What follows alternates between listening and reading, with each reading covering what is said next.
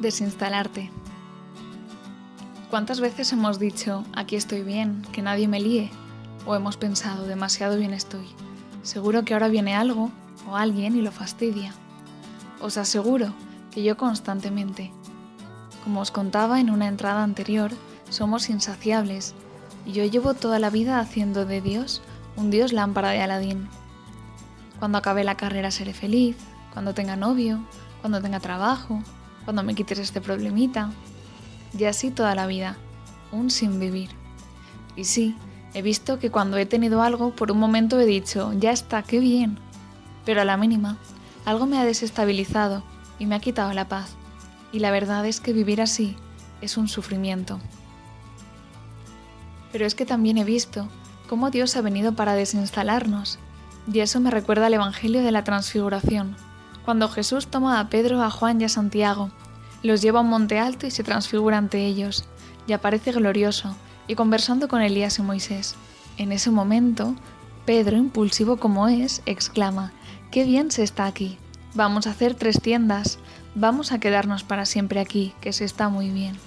Pero no, toca bajar a la realidad, y la realidad es que tras ese pasaje, Cristo les anuncia la pasión, la cruz, Qué fastidio, ¿verdad? Podemos pensar.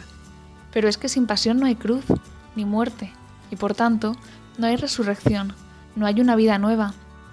¿Y qué es mejor? ¿La vida insaciable de ahora o una vida eterna y gloriosa? Pues bien, nosotros estamos en una época de desinstalación en bastantes sentidos.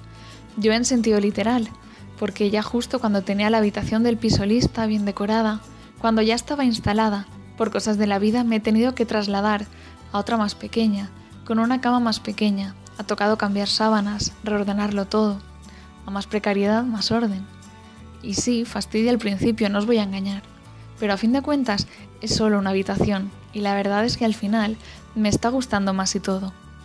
Pero además de esta desinstalación, el Señor nos ha regalado trabajo, sí, pero a Él uno con una gran inestabilidad, lo cual no le permite asentarse en un sitio, y tiene que ir tirando de cientos de kilómetros, de buscar alquileres de muy corta estancia, y al final es como que ya no sabes ni de dónde eres, ni yo sé cuándo podemos vernos.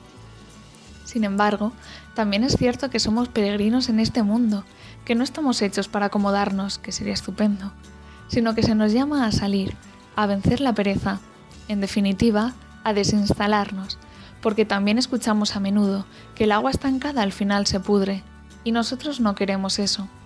Aunque una estabilidad que dure más de un mes no estaría de más. Ahí lo dejo.